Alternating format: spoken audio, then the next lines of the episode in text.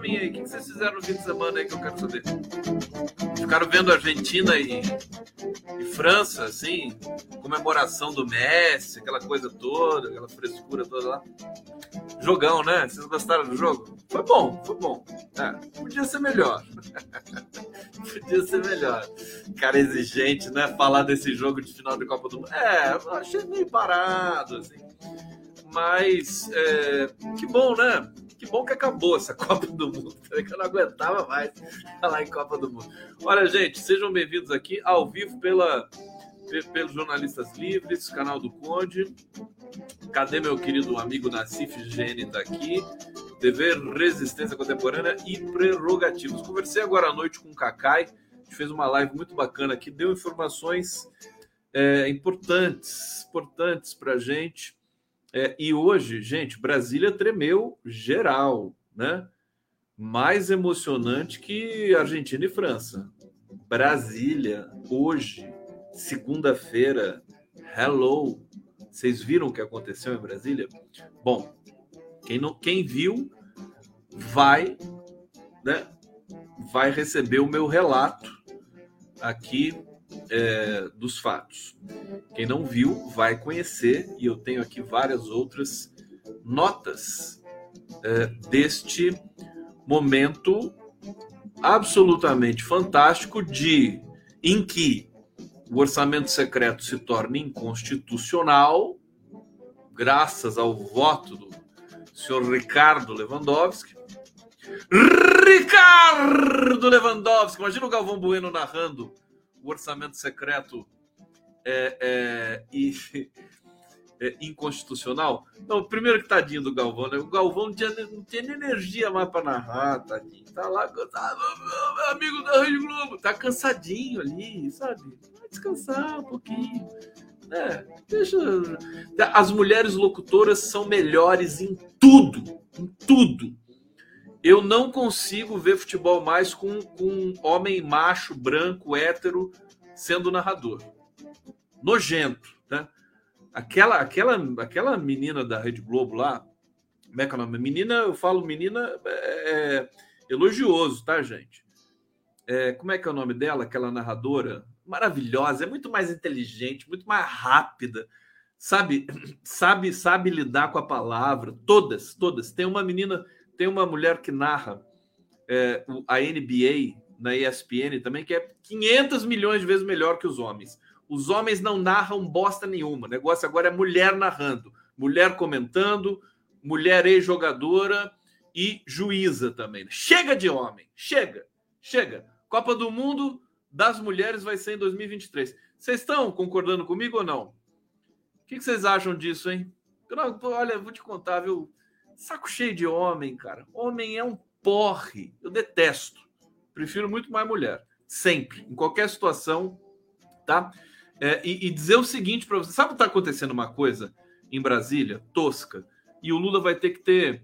Lula vai ter que ser muito gente aí para contornar essa questão, tá certo? Vou dizer, ô Lula, ô Janjo, afinal de contas, você é um Janjo ou é um Lula? Sabe por quê? Porque todos os partidos, inclusive de esquerda, né? todos os partidos, todos os partidos políticos, é Brasília, né? vai indicar nome. Eu estou gritando? Não, né? Vai indicar nome para assumir ministério, só indica homem. Meu Deus do céu! Socorro! Entendeu? Para com isso, meu Deus do céu. Chega de, de testosterona na política. É. Que, que, que, é nojento. Para com isso. E aí eles indicam homens. Até o PT tá numa dessa aí porque a Isolda Sela ia ser ministra da Educação, mas deram uma carteirada lá, não, tem que ser o Camilo Santana. Sabe? Recolhe o trem de pouso, deixa as mulheres brilharem. elas são, elas são, sabe, naturalmente mais honestas, mais inteligentes. Desculpa, eu conheço, tá? É, ela, as mulheres têm, têm um chip a mais que, que os homens. Os, os, homens não. Só o Lula. O Lula é meio feminino. Eu tenho até dúvida se ele realmente não é. De repente, pode ser. O Lula é um ser diferente, né? Tudo bem. Mas, olha, eu tô, eu tô assim, indignado. Todos os. Alava o MDB. Vai indicar para ministro. Só homem e branco. A União Brasil vai indicar para ministro homem. É lógico, porque não tem mulher nos, nos, na, nas posições de poder dos partidos. Aí vai lá o PDT, vai indicar homem. É mole. Então, eu acho que o Lula tem que rasgar. Ele, ele já disse que vai indicar para o Ministério dos Esportes a. É, como é que é o nome dela? Ana Moser. Ana Moser. Uma mulher. Eu acho que, assim, na dúvida, mulher. E quando não tiver na dúvida também, mulher. Sempre assim. Eu não sei se eu estou sendo muito mulherengo, alguma coisa assim. Não, mulherengo quer dizer outra coisa, né? Mas vocês não, vocês não concordam comigo? Os homens já deram no saco, já. Não pode mais participar de governo, esses caras. É, as mulheres são mais interessantes. Desculpa, estou sendo muito sincero aqui. Todo mundo conhece já minha posição já há muito tempo. Muito tempo! Olha, sejam bem-vindos aqui. Deixa eu ir pro bate-papo, dar um beijinho em vocês aqui. Olha, Raquel tá concordando comigo, ó. Raquel Oliveira, tá muito certo. Chega. Né? Sem... A Rosana tá, tá, tá muito mulher, mulher, mulherzento. Mas, gente, sabe? É, a Zoraia Vargas, calma, Condão, vem mulher aí. Tá bom, pelo amor de Deus a Ana Moser. Não, não, quem morreu foi a Isabel, querida. Não foi a Ana Moser, querido. Daniel, filho, tá aqui. Foi a Isabel que morreu. Tá? Foi, né? Foi, claro que foi. É... Aqui, a diva já tá falando: ó, oh, cuidado, tem muita mulher que não presta. Mas, gente, no, no, no atacado, né? Vamos falar em escala, né? Em escala, é muito bem. A Zoraia Vargas está dizendo aqui, Zodacela é ligada a grupos privados de educação, por isso a resistência. Mas é uma mulher, sabe? Quem, e, e, será que o Camilo não é? Será que outras pessoas não são? E precisa ter gente no Senado também, né? Enfim, vamos falar do que aconteceu em Brasília hoje, que é mais divertido. Que é o seguinte: é, o, o, o, orçamento secreto. Olha, gente, o que aconteceu com o Lira? O Lira agora virou uma, um, uma gaita, né? De lira passou para sabe que lira é um instrumento, né? De lira passou para gaita, porque agora ele está numa situação difícil, viu? Talvez a gente assista o Lira naufragar, né? Nem ser eleito para para uh, ah, recondução na presidência da Câmara. Por quê? O fim do orçamento secreto é um golpe mortal no Arthur Lira e, e na organização da base dele, essa base que o segue para qualquer lugar, porque essa base não segue o Lira, segue o orçamento secreto. O orçamento secreto que é o grande atrativo, né, digamos assim, do Lira. E, e, o fim do orçamento secreto, na votação apertada do STF, mexe demais. Olha, eu tenho dito o seguinte: o Lula, além de tudo, é um sortudo. Olha, ganhou. E, e, tem a história do Gilmar Mendes, que eu já vou chegar lá, né?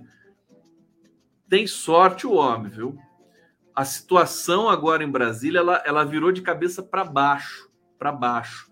E eu já quero diretamente dizer para vocês: é, eu acho que a PEC da transição Ninguém está dizendo isso, as pessoas, inclusive, são céticas com relação a isso.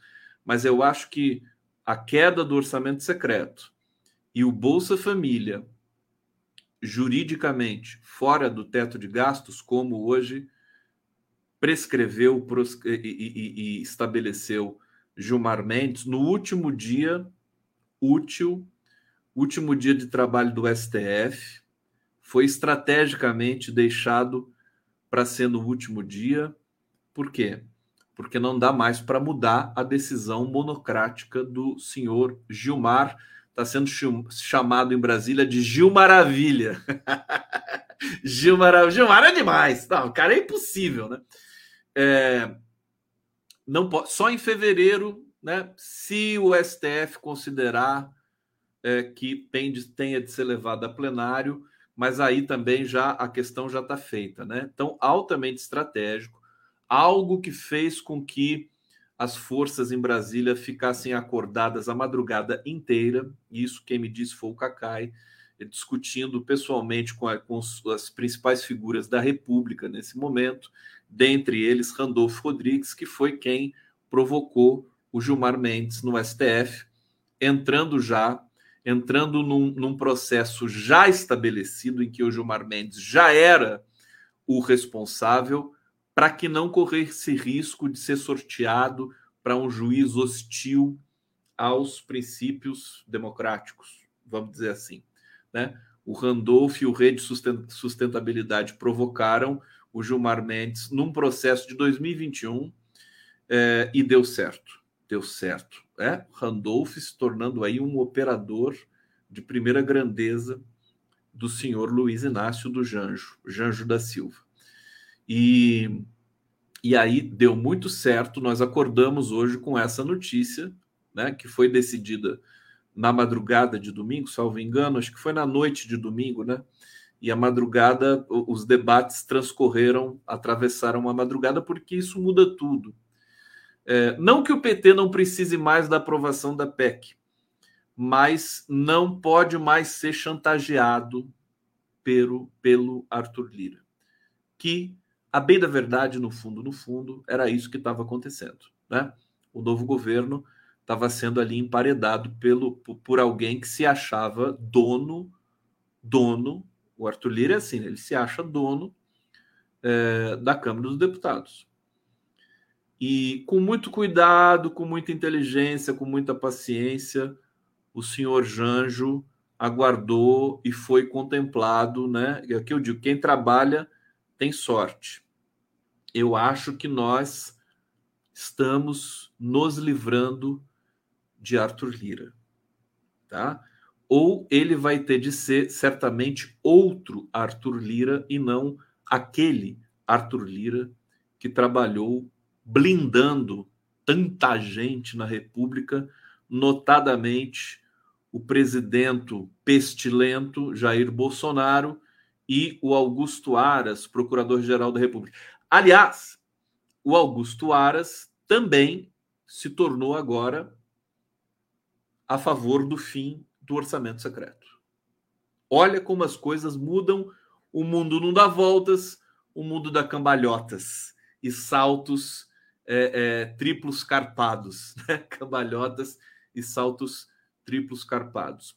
A situação é excepcional e é preciso ter é, bastante cuidado para fazer a, a, devida leitura desse momento da, da correlação de forças em Brasília, tá? E eu vou me arriscar a fazer isso com vocês aqui. Vamos lá comigo? Toma, vou ter Quero cortar o bebê, aí. Quem que tá com o bebê vendo a live do Colher? Cachorrinho. Tem cachorro vendo a live? Posso dar um latido pro cachorro?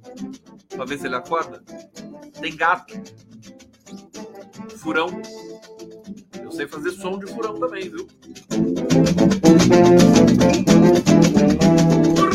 Reginaldo Gendique Cardoso está dizendo aqui: Gilmar Mendes é a versão brazuca do filme Meu Malvado, Malvado Favorito. Gente, o Gilmar Mendes, ele é um sujeito. Olha só, olha a cara dele aqui. Eh, você sabe que esse dia tava rindo lá no STF.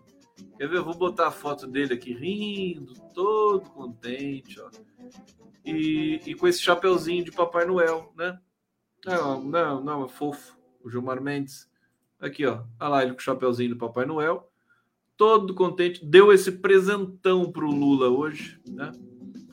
Tá aí, o Lula tá lá rindo à toa também, né?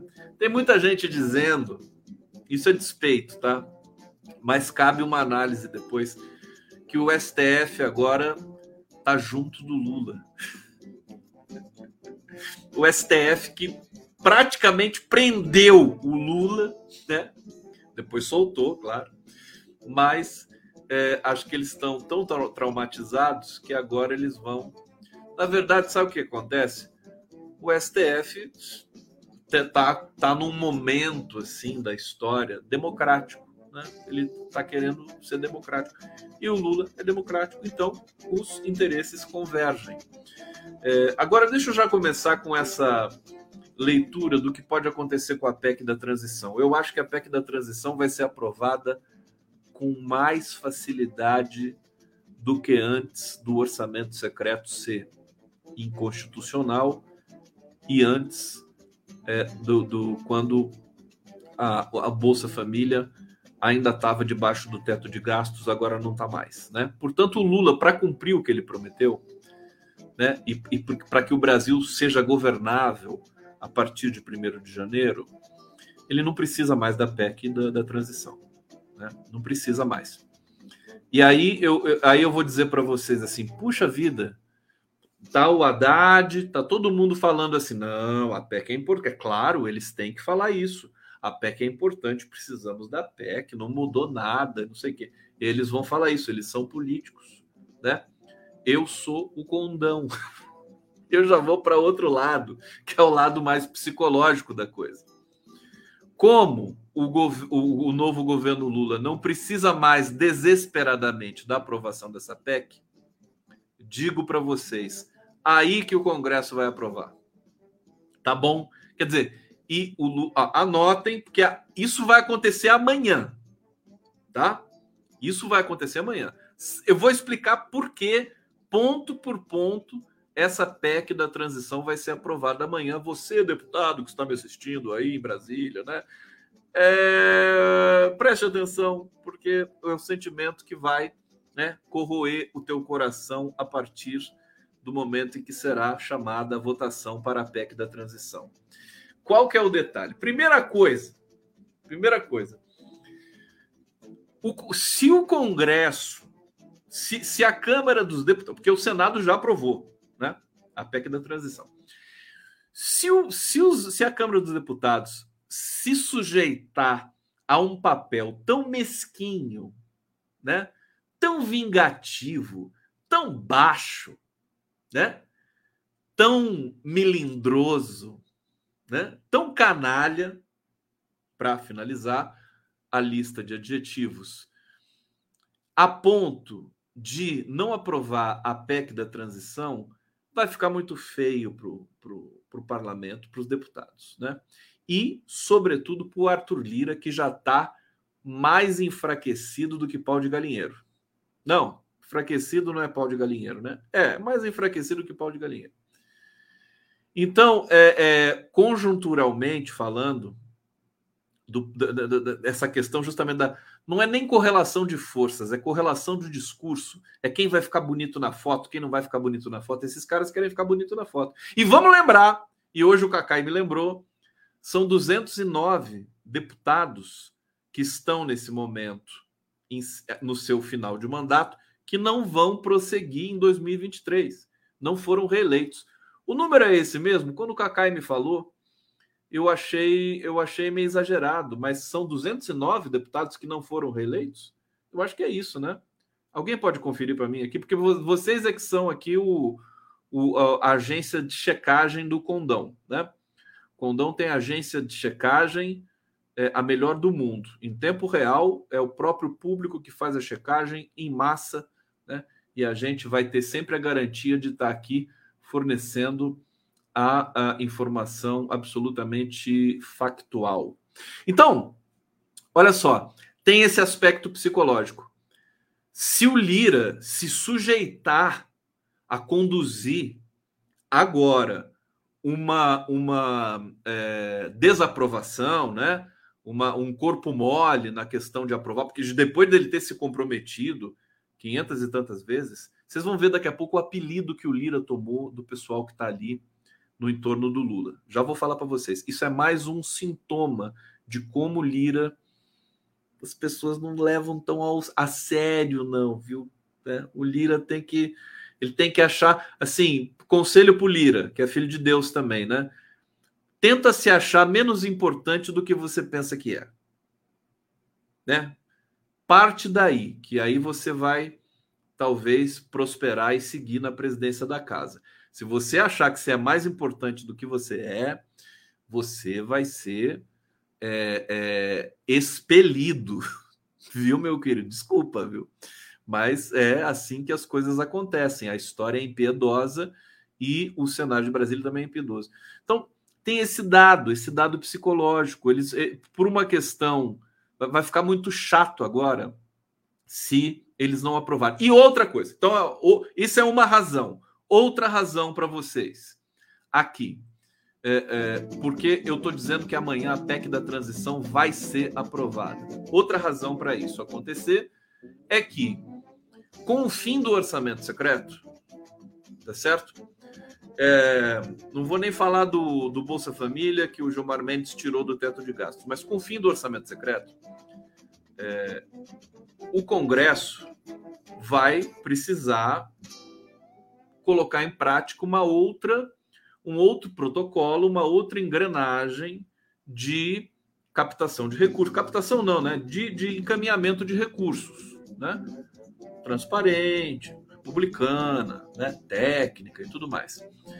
É, e para fazer isso, ele vai precisar de um governo que tenha, como se diz por aí, eu detesto a metáfora, mas não tenho outra melhor nesse momento, bala na agulha. Vai precisar de um governo que tenha condições, né?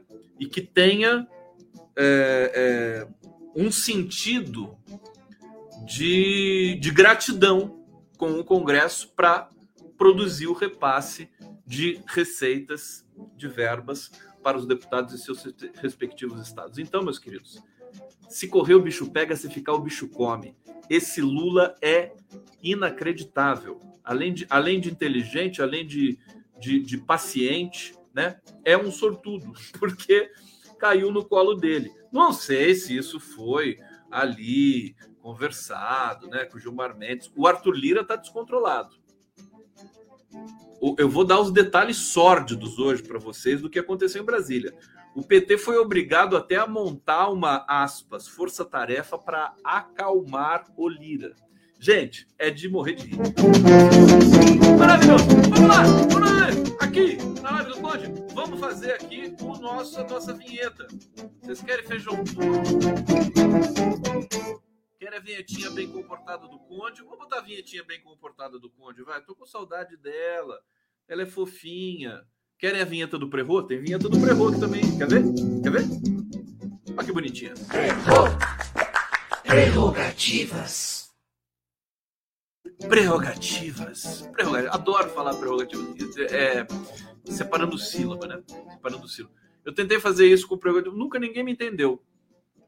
Eu, eu recebi lá o Marco Aurélio Carvalho, o Fabiano, a Gabi. Eu falava assim, pré.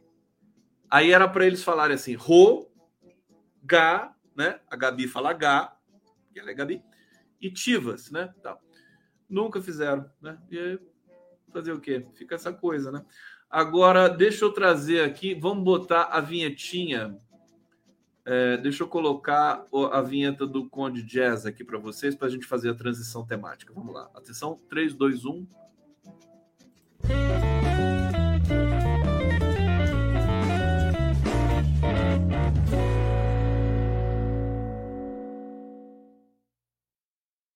Tá aí que beleza, que beleza. Aqui é tecnologia total. Nem o Hans Donner né, teve tanta tecnologia, assim como a live do Conde. Agradecer, tô com saudade aqui da Jojoíça. Jojo, tudo bom com você, Jojo? A Jojo é minha Hans Donner. Jojo, a gente vai fazer muita coisa em 2023, hein? Tá, TVT aí, a gente vai, ó, programação, rádio, TV, stream, o negócio vai pegar fogo, viu? No, o Tarcísio já sabe, né? Todo mundo aí já sabe o que, que vai acontecer, né? Então tamo junto, vai ser emocionante, vai ser eletrizante. O que, que eu ia falar para vocês mesmo agora? Vou falar uma coisa importante. Esqueci. 192 não, não, não conseguiram se reeleger? É isso? Marco Salgado! Aqui na live. É isso? 192? Então tá bom. Não é 219? Perfeito. Tá aqui A Kelly está dizendo: ensaia primeiro, Conde, vai que dá certo. Ensaia o quê, Kelly? Ensaia. Você quer que eu. Não entendi. É, a Isabelle Pite... Isabela Pitelli está pedindo feijão puro. Calma, calma. Só eu que tenho feijão puro no Brasil inteiro. Então, se vocês quiserem ver feijão puro, tá aqui. A Ariane está dizendo aqui: Lira tá com ataque de pelanca. É, deixa eu ver para onde que eu vou. Tem muita. Ah, eu ia falar dos bastidores, dos detalhes sórdidos, né? Bom, vamos lá. Vamos lá, vamos lá, vamos lá. Vamos falar do Gilmar. O Gilmar, grande Papai Noel, veio de Helsinki diretamente para dar um presente para o Lula. Gilmar decide que Bolsa Família pode ficar fora do teto de gastos. É, ele decidiu ontem né, que a manutenção no próximo ano do Auxílio Brasil pode ocorrer pela abertura de crédito extraordinário e que essas despesas não se incluem nos limites do teto de gastos. No governo do presidente eleito, Luiz Inácio Janjo da Silva, o benefício voltará a se chamar Bolsa Família. Gilmar atendeu parcialmente o pedido apresentado pelo Partido Rede Sustentabilidade, leia-se Randolfo Rodrigues. Diante do impasse que se arrasta com o Congresso nas últimas semanas para aprovação da PEC, que resolveria a questão, alguns integrantes do PT tinham a avaliação de que o governo eleito deveria acionar as alternativas. A autorização para crédito extraordinário é uma delas. Porque tem gente que acha que o PT é amador aqui. O PT sabe fazer as coisas, meu querido. Sabe governar. Governou o país 13 anos. É? E agora está aí, ó, com abstinência de governar. Né? Então o PT vai governar. Sinto muito. Vai ser estratégico. Né? O Arthur Lira que não se meta a besta também, né? E aí, eu, eu vou chegar nesse negócio aqui do Arthur Lira, né? Ah, mas vamos ver aqui a, a matéria bonita da Carolina Brígido, uma matéria linda, que é a jornalista do UOL. Por que Gilmar Mendes decidiu garantir o Bolsa Família no último dia do STF? Vocês querem saber? Querem saber? Vou contar. Contar. Só se vocês me derem aqui corações e beijinhos aqui, senão eu não vou contar nada. Vocês acham que eu funciono como? Você acha que é só falar assim, vai falando aí que eu vou falando? Pode, pode me dar. Se não chegar um coração, eu não conto. Fique papo. Eu vou me despedir aqui de vocês. Então, portanto, boa noite. Obrigado pela presença aqui. Ah, chegou! Isabela Pitelli aqui. Obrigado, obrigado, Conceição, Ribeiro, Marta Queiroz, beijinho. Agora sim, então então vamos lá. A, a Ranulfa está até dizendo aqui. Adoro seu jeito reverente de passar as notícias, adoro os seus gritos, adoro ouvir você, você é único que faz. Obrigado pelo, pelo, pelo bem que me faz. Beijo. Ô, oh, Ranulfa, que lindo. Eu que agradeço você. Aí, o Jadson Gomes já não gosta, ele fala assim: tchau. Tchau. Tá bom. Tchau. É. Mas eu vou ficar mais um pouco. Então, Deixa eu. Olha que bonito que fica o chat, ó, cheio todo vermelho, né? Por isso que eu gosto do coração, porque é vermelho. Vermelho. Tem um super chat aqui. Paula Vasconcelos, obrigado. Olha a Paula Vasconcelos aqui, que abusada. Me dá um super chat aqui. Dois corações, um preto, um vermelho. Parece um, né? Um jogo de baralho que você tem um ás de espadas e um ás de copas. Olha isso aqui, gente. Autorização de Gilmar Mendes para o Bolsa Família furar o teto de gastos reacende uma questão. Pegou todo mundo de surpresa, pegou a empresa, pegou a Globo, pegou a Folha, todo mundo assustado. Como assim? Como assim? O Bolsa Família fora do teto, né? Todo mundo ficou enlouquecido. Enlouquecido. Como é que pode ajudar o Lula desse jeito? É, e o povo, né? Como é que pode ajudar o povo que passa fome no Brasil desse jeito? Não é possível. Afinal, Gilmar Mendes é branco e macho. Né? É, aqui. Porque o último dia de funcionamento do STF costuma vir recheado de decisões polêmicas. Mendes tomou a decisão no fim da noite de domingo. A partir de terça-feira, amanhã, né? daqui a pouco, a corte entra em recesso. Tchau, STF. As atividades serão retomadas em fevereiro de 2023. Né? Decisão, quem que vai dar plantão? Alguém vai dar plantão nessa, nessa espelunca aí, né?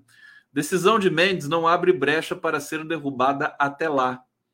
ele não encaminhou o caso para referendo no plenário físico ou virtual que encerram a movimentação hoje. Até fevereiro, portanto, a autorização de Mendes permanecerá válida. Válida! Parece aquela música do, do Secos e Molhados, né? Válida, inválida. Tem, tem, qual, qual letra do, do Secos e Molhados que tem? É Rosa de Hiroshima, né? Pensem nas crianças mudas telepáticas, a rosa inválida. Lembrei, só, só de ler válida aqui eu lembrei que linda que é a rosa de Hiroshima, né? Ou seja, garante que Luiz Inácio Lula Silva cumpra uma de suas principais promessas de campanha logo, logo no início do governo. Lulão arrebentando. A partir de fevereiro, Mendes poderá enviar o caso para referendo em plenário, mas não tem obrigação de fazer isso. Se fizer, existe a chance de a ordem ser mantida pela maioria, caso a jurisprudência da corte eh, seja obedecida. Bom, tá aqui é, é altamente estratégico, Gilmar Mendes, mas, digamos, é, não é para ajudar o Lula. Isso aqui é uma, uma decisão ética, né? O povo brasileiro. Obrigado, Neide Reis, está aqui colaborando também é, conosco. E aí, vamos para mais uma, uma, um desdobramento aqui, né? Negociação. De quem que é Rosa de Hiroshima? É do Vinícius de Moraes, né? A letra do Vinícius. E quem fez a música, acho que foi o. Como é que é o nome dele? Gerson Conrad, que era o, o, guitarrista dos Secos e Molhados, amigo do Paulinho, parceiro, irmão do Paulo Mendonça, que me deu entrevista aqui. O autor é o Gerson Conrad, né? O autor de Sangue Latino. Bom, negociação pela aprovação da PEC continua mesmo após decisão de Gilmar de Haddad. Está lá o Haddad fazendo o papel dele. E eu reforçando aqui, Haddad, querido, Agora é que a PEC vai ser aprovada. Tem muito mais chance agora do que ontem. O Lira não tem força.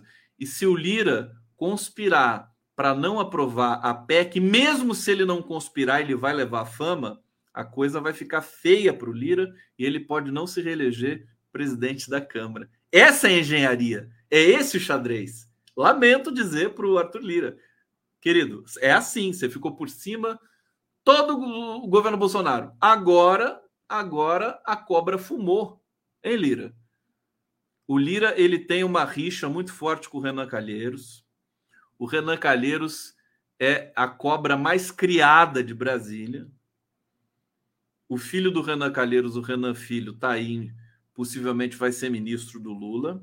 Ele tem que aceitar, porque é a base do governo, o MDB. É, e eu acho que pode ter o dedo do Renan Calheiros nessa história aí, mas eu não quero nem falar. Bom, o futuro ministro da Fazenda, Fernando Haddad, afirmou nessa segunda-feira que a negociação do governo eleito, Luiz Inácio Janjo da Silva, com o Congresso Nacional é, da, da, transição continua, apesar da decisão do Gilmar Mendes. A negociação permanece. Gente, toda vez que eu vejo o Haddad dando, dando uma coletiva, falando, o Haddad ele tem aquela fleuma, né? Ele fala assim, né? muito muito pausadamente, calmamente, né, tranquila, voz baixa, o tom baixo, ele não se exalta, ele não faz cara feia, né? O Haddad vai, por isso que o Lula bota o cara na fazenda, né? Ele vai acalmar os mercados, mas vai ser uma coisa, vai ser um rivotril para todo mundo, abençoado, né? E disfarça a energia que ele tem teórica e é, técnica para fazer aquilo que eu tenho certeza que vai ser um dos, das maiores gestões na Fazenda da história brasileira. Bom, o Haddad veio para né, também assumir essa negociação é, de, entre governo novo e Congresso. Né? A negociação da PEC, ela tá teve, teve hoje teve uma confusãozinha lá em Brasília, que é não se sabia se era José Guimarães, que estava destacado ali para negociar isso, porque você tem que saber quem que tem autoridade para negociar, ou se era alguém que deu uma declaração, não sei se foi o ministro, futuro ministro da Casa Civil, o Rui Costa. Quer dizer, às vezes você tem, você tem alguns desencontros, né? É, o Haddad está nomeado como técnico, né? não como espe especificamente político, para também reforçar a negociação com o Arthur Lira e com o Congresso, mas o nome destacado é o do José Guimarães, salvo engano, tá? Bom, PT tenta aprovar PEC em meio a mal-estar com o Congresso. Esse mal-estar fica por conta da Folha de São Paulo. A verdade são ossos do ofício. Tem hora que, sabe, é, o Lula, tem hora que o novo governo vai penar, vai ter problemas, e tem hora que o, o, o presidente da Câmara vai ter problemas. Bom, vamos ver esse relato e depois vem o melhor de tudo isso aqui, a cereja do bolo. Né? Aliados do presidente Lula é, tentam aprovar a PEC, mesmo com dificuldades. Então, tá errada essa leitura da Folha. Estou trazendo aqui para trazer justamente a leitura crítica para vocês. Né? Eu acho que a PEC ficou mais fácil de ser aprovada. Vamos ver amanhã é, para um texto de consenso em, em meio ao mal-estar com parlamentares é, gerado por decisões do STF. Quer dizer, por, que, por que, que o PT vai ter mal-estar com o Congresso se o STF que, que, que, que, que decidiu? Que, o PT tem a ver com isso? O que, que o Lula tem a ver com isso? Tem nada a ver com isso. Sinto muito. Né? E a Folha faz essa leitura, né? Lamentável. O presidente da Câmara, Arthur Lira, marcou para as nove da manhã o início da sessão de votação. Amanhã, então. Portanto, daqui a nove horas, né, começa a votação da PEC. Petistas querem que a proposta seja analisada logo, mas tentam buscar o um entendimento sobre os termos antes que ela vá efetivamente a voto. É, posso dar um conselho para vocês, petistas? Vocês que estão em Brasília, assessores, eu sei que vocês assistem a live. Gente, não, não cai nessa armadilha da Folha de São Paulo, sabe, gente? Não fica com medo. Não tenham medo da PEC não ser aprovada. Ajam com naturalidade. Circulem pela Câmara. Sorriam. Você entendeu? Não é assim. Agora, agora é que a PEC vai ser aprovada. Coloquem isso na cabeça. Tenham autoestima, sem covardia, sem medo, sem receio, sabe? Porque se você for na onda dessa, dessa imprensa é, venal aqui brasileira, nesse discursinho deles de quinta categoria, né, pura armadilha, a PEC pode não ser aprovada de fato. Né? Tem, eu tenho, a leitura é essa: a PEC vai ser aprovada, não precisa entrar em fazer drama. Né? Agir com naturalidade, sem pressão, sem medo, sem dar a entender que sem a PEC o Brasil vai parar, não vai parar depois dessas decisões, a coisa ficou mais tranquila para o novo governo. Bom, o futuro ministro da Fazenda se encontrou com Lira na noite desta segunda-feira, portanto, agora há pouco. É, disso que disse que a reunião com líderes será para tratar de conceitos da proposta, piriri parará. Porque o recurso vai continuar no orçamento e vamos definir a destinação desse recurso para melhorar obras de infraestrutura. Quer dizer, está todo mundo de olho nisso agora. Por isso que eu estou dizendo que a PEC vai ser aprovada. Porque esse dinheiro, né, que vai sair da âncora fiscal fracassada, herança maldita, hedionda do senhor Michel, vampirão, né? É, esse dinheiro não vai precisar ir mais para o Bolsa Família, né? ele vai para outras, outras questões, vai para infraestrutura. E o, o, deputado gosta disso. Então, meu querido, não tem dúvida. Tem dúvida que essa PEC vai ser aprovada. Eles estão fazendo muito drama em cima disso aqui, sabe? É porque a imprensa não quer, o mercado não quer. Mercado quer que a PEC seja rejeitada agora. Que quer ver o governo sob, sob as cordas, né? É, mas, conhecendo o Congresso, né, eu creio que isso não vai acontecer. Bom, Tá aqui esse bastidor e agora eu quero narrar para vocês aqui o desespero do Lira, né? É, deixa eu só achar aqui. Onde é que tá? Ah, aqui. O Lira ficou desesperado, começou a tirar para todos os lados. Então, deixa, deixa eu ver aqui. Tem alguém reclamando aqui. Tem alguém reclamando. Olha só, vou, vou trazer a reclamação da Virgínia aqui. É ridículo botar apelido no presidente Lula. Janjo é uma coisa absurda. Parece que ele ficou despersonalizado. Já tem mal-estar com a personalidade de Janja. Sua amizade com eles é para intimidade. Ah, Virgínia, pelo amor de Deus. Eu não vou nem falar nada. Vou deixar aqui, enfim, tá aqui, publiquei. Você, você escreveu, tá publicado aqui, não vou falar nada, tá? Fica tranquilo aí.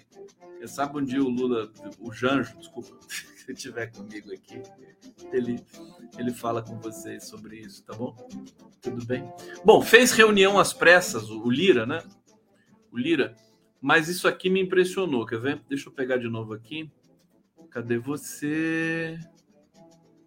Falou de mal-estar. Lira vê dedo de Lula em voto de Lewandowski sobre emendas e tiro no pé por petistas. Como é que o Lira pode falar que o PT está dando tiro no pé? Ele está desesperado. Desesperado. A interlocutores, deputado afirma ver articulação em prol da decisão contra as emendas de relator. Isso é justamente por esse comportamento do Lira que eu é, interpretei. Ele está muito enfraquecido nesse momento. O presidente da Câmara, Trulino, indicou a pessoas com quem conversou nessa segunda, tanto que é tudo declaração em off, né? É, ver interferência de Lula no voto do, do Ricardo Lewandowski. Imagina se ele fala, se, se, ele tem coragem de falar isso na cara do Lula. É óbvio que não vai ter coragem, né? Senhor Lira. Conversou rapidamente com o presidente do Senado, Rodrigo Pacheco, com líderes partidários. É, após o Supremo de declarar a inconstitucionalidade das emendas de relator. Segundo o jornal, ele sinalizou que a decisão pode influenciar o humor dos deputados, chantagem, blefe, desespero. Em especial por causa de uma possível mudança repentina no voto de Lewandowski, que ocorreu mesmo após a articulação nos bastidores de Pacheco com ministros do STF. Eles tentaram manter o orçamento secreto. Né? Inclusive, Rodrigo Pacheco, segundo consta aqui, nesse relato.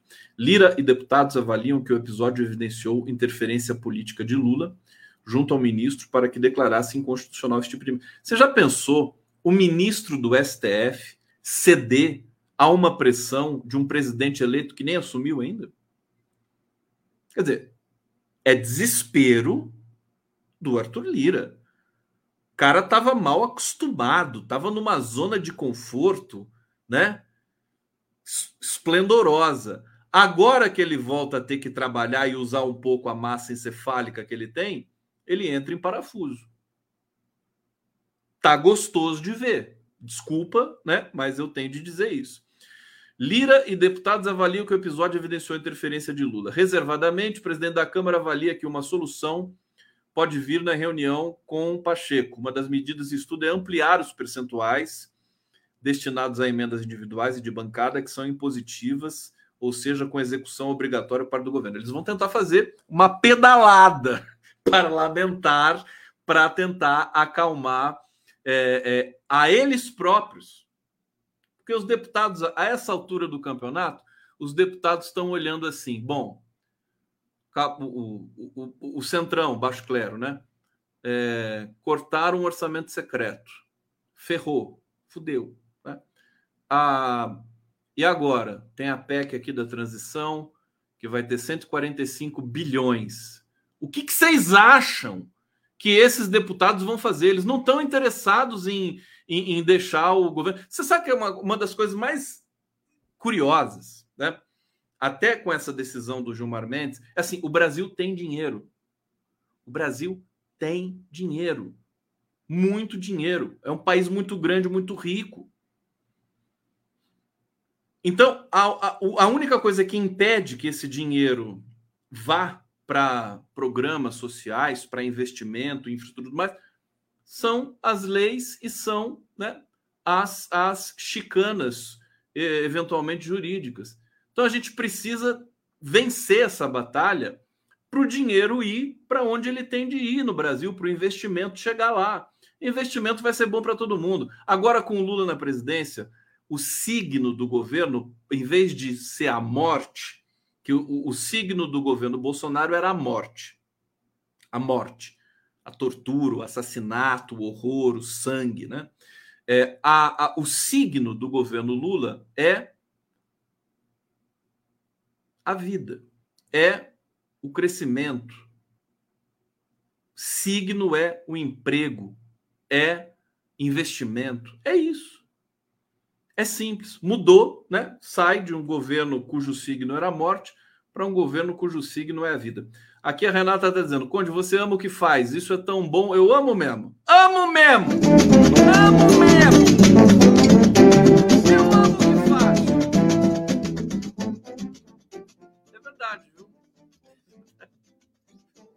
tão evidente assim. É... Deixa eu ver aqui. Hum, esse, esse, então, então esse, esse relato aqui do, do Lira é, me comoveu. Né? Tá desesperado. Espero que ele relaxe, que ele possa dormir um pouquinho, sabe?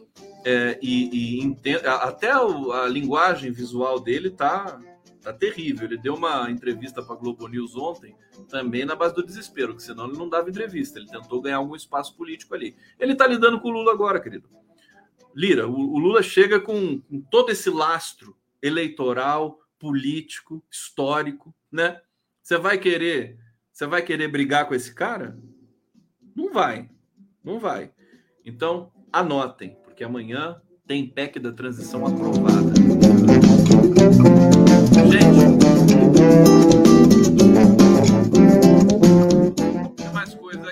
vocês. É, o bastidor da declaração do, do, STF, né, com relação ao orçamento secreto, acho que eu não preciso trazer aqui de novo. É, mas aqui, olha só, tem um bastidor aqui que o STF ignorou as ameaças do Centrão ao derrubar o orçamento secreto. É, a mais explícita ameaça foi verbalizada pelo deputado Elmar Nascimento, que é o relator da PEC da transição, que é homem de confiança do Arthur Lira. Em entrevista ao Estado de São Paulo, o Elmar Nascimento disse que o Supremo sofreria retaliação caso o julgamento sobre o orçamento secreto contrariasse a vontade de Lira. Olha, nessa declaração você pode ter certeza. Talvez aqui que o Lewandowski tenha mudado o voto dele, se é que ele mudou mesmo. Né? Você não ameaça o STF, Lira. Você está ameaçando o STF por telefone sem fio ainda? Com o Elmar Nascimento? Sinto muito, cara. Você está sendo. Tá, tá agindo mal politicamente. Se isso dava certo com o Bolsonaro, já é passado. O Bolsonaro está morto e enterrado. Tá? É, agora você tem o Lula no comando do país. É outro, é outro nível, é outra dimensão, tá? Bom, ele diz também: vai tirar o orçamento da gente e a gente vai aceitar? Se tirar o nosso, a gente tira o deles. Ameaçou o Supremo, o Elmar Nascimento, que estavam dizendo que poderia ser até contemplado com o ministério. Sabe-se lá a engenharia que o Lula vai ter de fazer para montar esse ministério. É, então, é, eu, eu, vejo assim uma imperícia é, monumental do Lira e de seu preposto ali, né, humilhante o Elmar Nascimento. Olha, sinto muito, vocês hoje o Brasil está voltando a ter opinião pública, viu? Tomem cuidado aí, viu? As pessoas já circulam por Brasília, né? Já voltaram, já voltaram a respirar. Daqui a pouco é só acabar aquele acampamento nojento ali no QG de Brasília que daí acabou de uma vez, né? Você não tem mais nem onde se segurar com esse tipo de ameaça, né? Isso aí é tempo de Bolsonaro. Bom, a coisa foi tão feia, tão no sentido de é, é, ser um, um, tema superado, que até o Augusto Aras mudou de posição na PGR e está defendendo a derrubada de emendas de relator, quer dizer, já caiu e ele defendeu. Procurador-Geral da República, Augusto Aras, mudou a posição do Ministério Público Federal sobre emendas de relator e se alinhou ao voto do presidente do Supremo Tribunal Federal, Rosa Weber, da presidente, né, que levou à derrubada do dispositivo. Aí a gente começa a ver também o Augusto Aras se realinhando. Todo mundo vai se realinhar, não tem jeito. É isso que os comentaristas, jornalistas da, da imprensa convencional não conseguem entender. Né? Muda tudo, tudo. Essas coisas são é, decorrentes. Quem, quem, conhece um pouco teoria do discurso é, é, muito simples de entender. As pessoas não são é, é, é invólucros, fechados, imutáveis do nascimento à morte. As pessoas vão mudando conforme as, a, a, o vento sopra. Não tem jeito. O Lira vai ter de se realinhar, o Aras vai ter de se realinhar, o STF inteiro se realinhou com essa e justa e, e quem que foi uma rocha no sentido da de ter princípios e de não fazer negociações frouxas, né, oportunistas. Luiz Inácio Lula da Silva. Então o Brasil entra também com o signo da ética, né, da, da, da, da, da experiência ética desse cidadão chamado Lula, tá certo? É, deixa eu trazer mais uma informação para vocês aqui de relevância. Bom, o Lira, vamos ver como é que ele vai se comportar amanhã, o que, que ele vai falar amanhã. É, aqui, todo mundo foi pego de surpresa. Quero destacar isso e, e, e relatar mais uma vez para vocês. Né? Congresso é pego de surpresa e discute transferir verbas para emendas de comissão. É, nós temos aí 20 bilhões, 19,4 bilhões de reais reservados para é, o instrumento de 2023, para as emendas de relator. O Centrão quer neutralizar a decisão do STF e inserir emendas secretas da PEC da transição.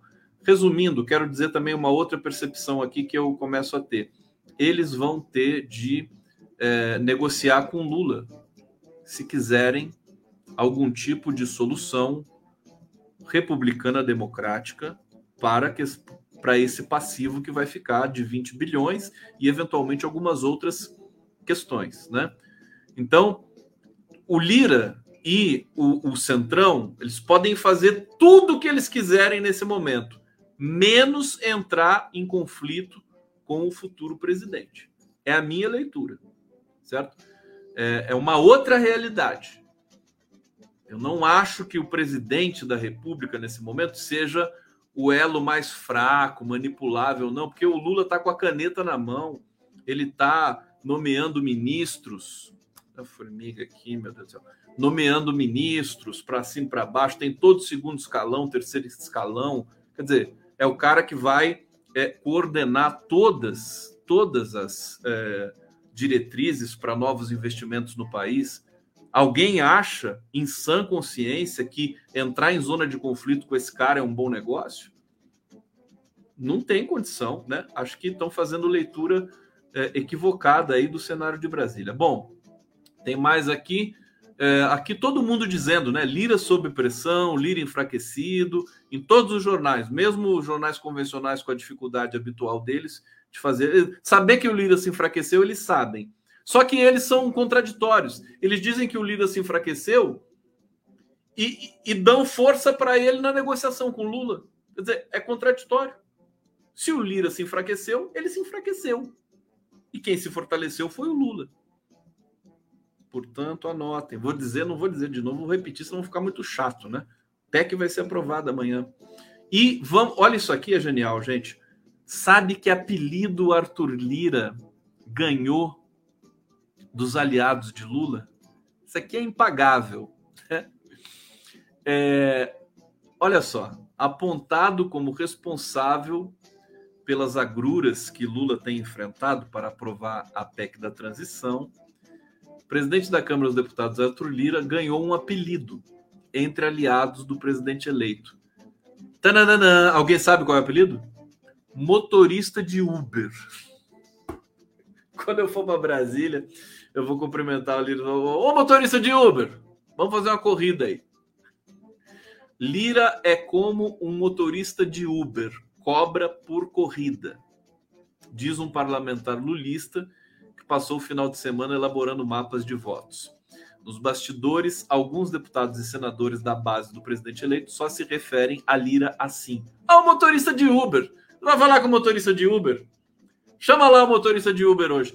Segundo dois parlamentares com quem é, ouvidos aqui pela coluna da Malu Gaspar, né, o apelido tem a ver com o fato de que cada vez que aparece um obstáculo ao projeto de Lula no parlamento, o presidente da Câmara procura para dizer que está tendo dificuldades com os líderes partidários, faz um pedido, obtém uma promessa e consegue um avanço.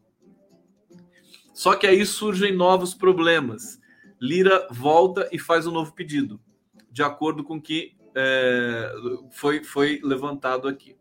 Os dois reuniram à tarde, antes, os dois quem? Né? Lira e Lula, né? antes de Gilmar Mendes conceder, conceder a liminar que autorizou o relator do orçamento a incluir a, na peça o valor destinado às despesas com o Bolsa Família de 600 reais, fora dos limites do teto de gastos. É, bom, motorista de Uber. Quer dizer, esse apelido demonstra a fragilidade do Lula, né? Inclusive o fato desse apelido via público, porque em outras situações nem viria, nem viria, com todo esse deboche aqui de uma coluna do jornal O Globo. Tá certo? Bom, deixa eu respirar aqui um pouquinho.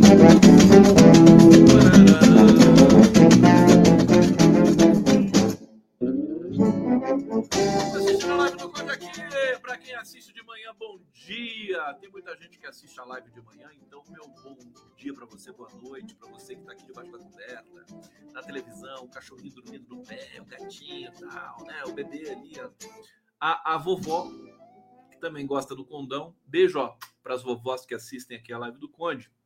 É, e, e, tem mais duas notícias aqui para a gente fechar. Bom, vocês sabem que o, o, o Sérgio Cabral foi solto hoje. Tá com tornozeleira e já deve estar tá no apartamento em Copacabana, que me parece que, que é da ex-mulher dele, não sei. Eu sei que isso é uma notícia relevante, era o único, era o único preso ainda preso da Lava Jato. Foi condenado a mais de 400 anos de prisão é, e estava há mais de, acho que estava nove anos, né? Nove anos em prisão preventiva, né? E o próprio Gilmar Mendes também foi quem é, mandou, enfim, ordenou ali, autorizou a soltura sob, não, não, e não tem nada a ver com a questão penal, né? Mas a, a prisão é, domiciliar, autorizou a prisão domiciliar do Sérgio Cabral. Eu confesso para vocês, o Sérgio Cabral roubou, desviou, né? fez, fez o diabo, né? Tal diamante de 800 mil para mulher, aquela coisa, confessou que foi corrupto, que desviou dinheiro, que cobrava 3% de propina e tudo mais, tudo filmado, registrado. Agora, é uma loucura, viu? O cara sofreu horrores ali mesmo, né? É, eu eu não, não, consigo, a minha humanidade me impede de, de ficar me divertindo com o horror do Sérgio Cabral. Eu tenho certeza que o Bolsonaro, nem sei se o Bolsonaro, depois que ele for preso, se eu vou, se ele sofrer bastante, né? Tal, né? Se, se eu vou me degustar, digamos assim, o sofrimento do Bolsonaro. Eu acho que quem é, quem tem humanidade não, não, não, não, não gosta do sofrimento de ninguém, nem do inimigo. Eu tô, preciso ir no analista para tratar esse negócio, eu não sei, né? Se eu tenho que, se eu tenho que me divertir e tal, né? É, é o claro, você vai falar assim, mas tem, pô, tem quantos, quantos presos em situação muito pior que a do Sérgio Cabral no Brasil, que estão presos. Hoje o Cacai me disse 50% da população carcerária brasileira não era para estar tá presa, não foram julgados, né? E são sempre negros e é, de idade né, de, em, menos de 30 anos, né? menos de 27 anos. Então é uma, é uma situação absolutamente inaceitável. Uh, mas é aquela coisa, a gente não, não gosta de ver sofrimento de ninguém, né? É, então, só deixar essa notícia, porque durante muito tempo é, se, essa notícia foi aguardada aí, pelo menos para alguns aliados ali do Sérgio Cabral. Vamos lembrar, né? O Lula passou por uma situação semelhante, só que o Lula sempre foi inocente. Vocês querem ver o feijão puro, né? Vamos feijão puro aqui para terminar. Antes de terminar, deixa eu colocar aqui para você. Come só feijão puro.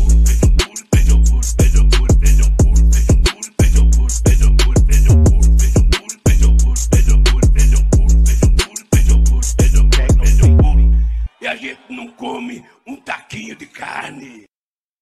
E nem um taquinho de carne. Meus queridos, olha, eu desejo uma excelente noite. Amanhã temos muito trabalho, muita coisa. Eu preparei. É, engraçado, você chega no fim do ano, você vai desacelerado de trabalho.